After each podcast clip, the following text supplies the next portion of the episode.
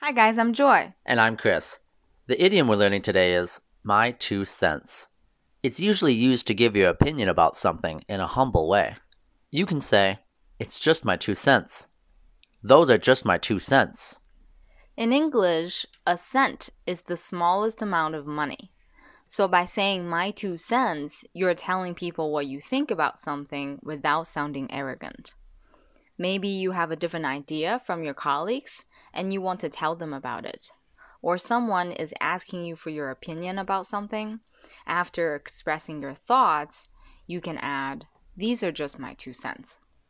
Let's look at an example. Does anyone have any suggestions for the billboard? Just to add my two cents, but I believe changing the location will be a good idea. Well, what's your two cents about our channel? Let us know in the comments below. And if you're looking for private English classes, feel free to contact us. Talk to you next time. Bye.